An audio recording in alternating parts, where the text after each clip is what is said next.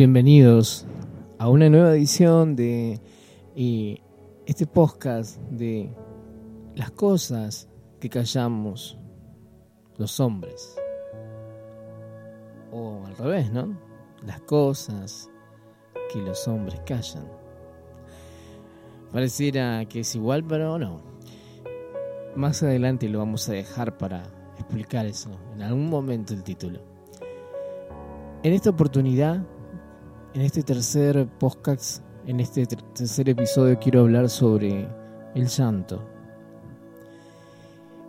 Y hacernos esa pregunta, ¿qué decimos cuando lloramos? Ante todo, quiero decir que este tema que elegí fue porque hace tiempito, hace un mes, estaba viendo una de las películas que hace tiempo no veía, una película dramática, una decisión difícil. Esa película que es de Cameron Díaz y donde lucha para que su hija eh, pueda sobrellevar, pueda salir adelante de un cáncer, pero afectando la salud de otra hija. Y donde la ética, el amor, la desesperación están presentes. Donde se decide, se pone prioridades sobre otra cosa, creando una familia disfuncional, ¿no? Mientras que eh, su hija mayor se le está yendo como agua en los dedos, ¿no? Es una película fuerte. Y cuando la vi, me produjo llanto. Me produjo llanto por el hecho de que se hizo todas las instancias y sin embargo eh, su hija murió. Y como decía uno, el personaje eh, menor, quizás central, quien era la que le daba la salud a su hermana mayor, cuando falleció es, ella no cambió absolutamente nada. Si su familia, si sus padres y sus hermanos. Ahora, averiguando, preguntándome, ¿qué es el llanto? Desde el punto de vista científico. Sabemos que lloramos por pérdidas, por situaciones, por nervios, pero ¿qué es el llanto en sí?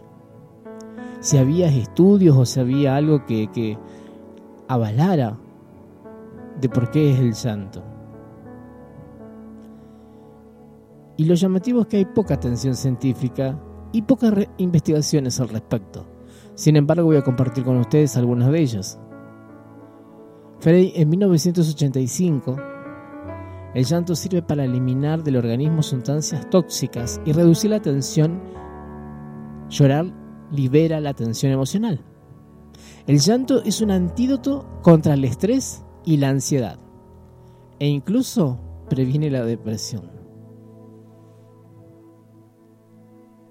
Según demostró William Fry, bioquímico en el Centro Médico de St. Paul Reigns de Minnesota, las lágrimas emocionales que derramamos ante una situación dramática propia o ajena arrastra consigo fuera del cuerpo una dosis de cloruro de potasio y magnesio, endorfinas, prolactina y mucho más. Es como si fuese una analgésico natural.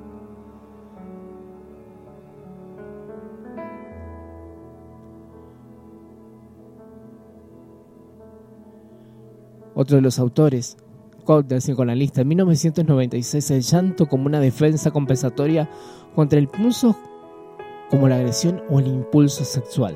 El llanto puede ayudar a inhibir los impulsos agresivos de potenciales agresores. El llanto moviliza a otros para conseguir ayuda en emergencia y destaca su aspecto comunicativo, resaltando los diferentes significados del llanto y cómo las lágrimas pueden ser usadas para manipular a otros. Hablamos del lenguaje de las lágrimas. Es una forma universal de la comunicación en todo el mundo. Mientras que Ficta en 1996 lo ve al llanto como un signo de impotencia y debilidad. Cornelius en 1981 estudia el llanto en su aspecto social y en interacción con el ambiente. El llanto es un medio de expresión, un medio para despertar simpatías, ayuda, lástima o, de nuevo, para manipular a otros. ¿Por qué lloramos?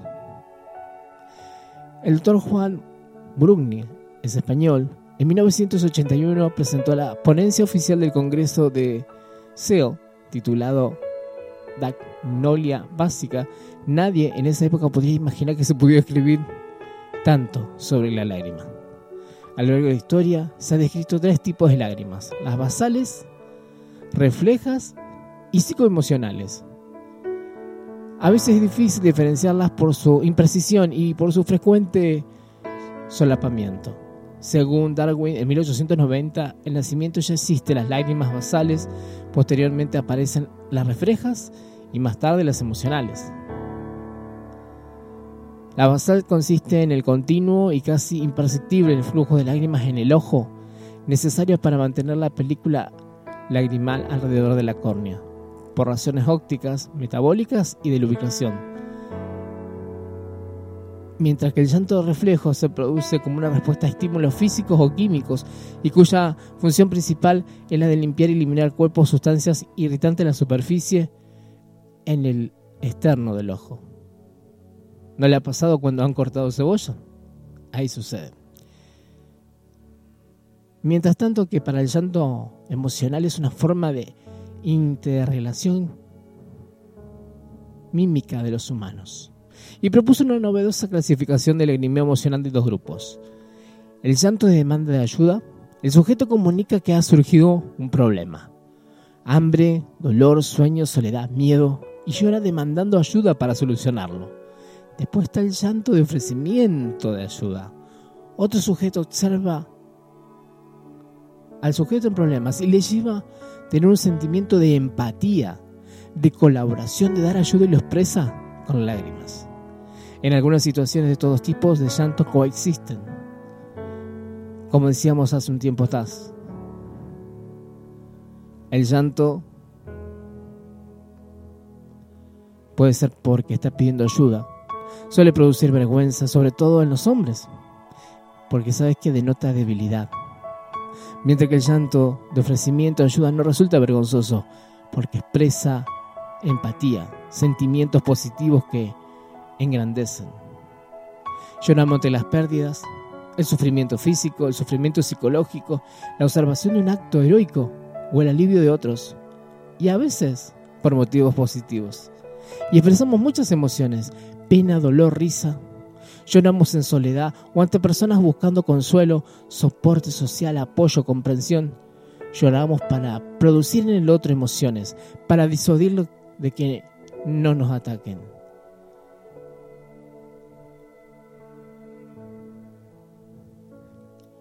El dónde y cuándo y cómo llora la gente no solo varía según el sexo, la etnia, la cultura y la psicología individual, sino también según las emociones o las condiciones socioeconómicas, el nivel educativo, la tradición familiar, las creencias religiosas, incluso la ocupación.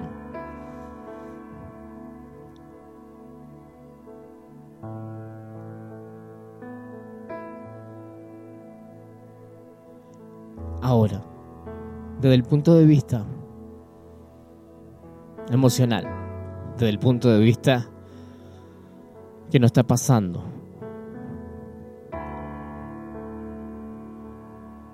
Cuando nosotros lloramos, los varones, quizás mostramos debilidad o quizás mostramos empatía.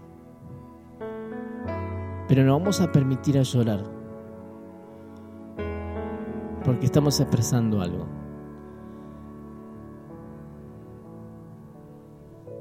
Cuando yo lloraba por esa película que te comentaba, lloraba porque la vida es muy parecida a esa película. La gente se va, la gente se muere. La muerte es parte de la vida. Y es difícil aceptar el dolor.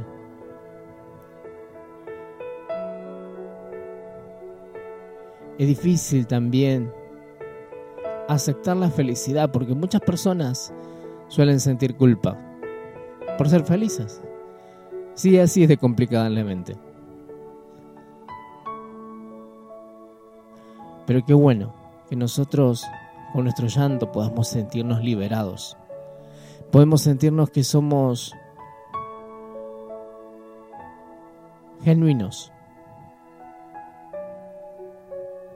Que no sentimos vergüenza. Que expresa nuestro estado emocional.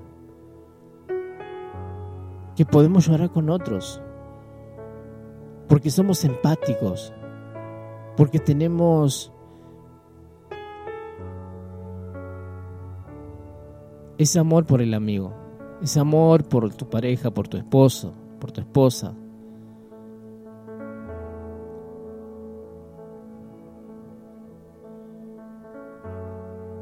Es bueno llorar. Libera. Hasta sana. Porque va sacando lo que está haciendo presión en el alma. Esas lágrimas, en algún momento, ¿sabes qué? Van a ser cosecha de gozo, de alegría. Porque vamos en temporadas, en tiempos. A veces tiempo de llorar, a veces tiempo de no llorar. A veces tiempo de abrazar, a veces tiempo de de no abrazar. Qué importante es que conozcamos nuestro interior. El cansancio también nos produce llanto. Las buenas nuevas nos produce llanto a sentirse pleno también. Es importante para cada uno de nosotros tener presente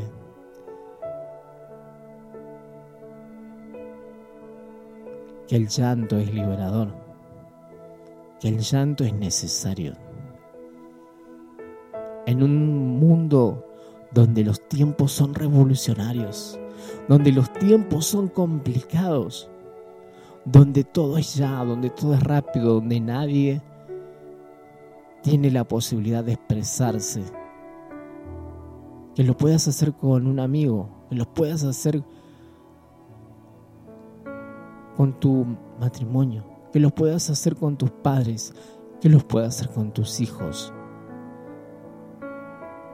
Ser vulnerable indica que también tenemos carácter. Porque sabemos nuestras debilidades, sabemos nuestras fortalezas y también sabemos que hay amenazas y oportunidades que debemos desafiarnos día a día. Es importante es importante.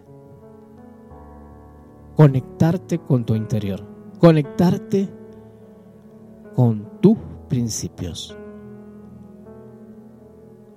No niegues lo que te pasa. No tomes anestesia. ¿Qué es anestesia?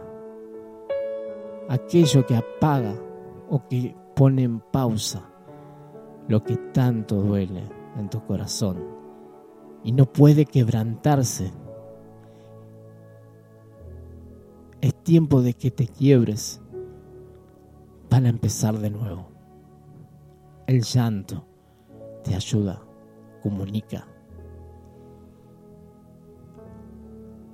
No lo utilices para manipular, por supuesto.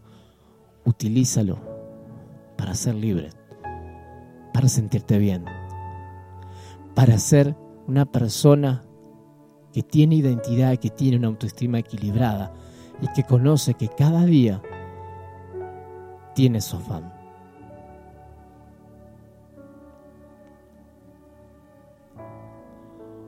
Gracias por escuchar este podcast. Nos estamos escuchando en un próximo episodio de Las cosas que los hombres callan.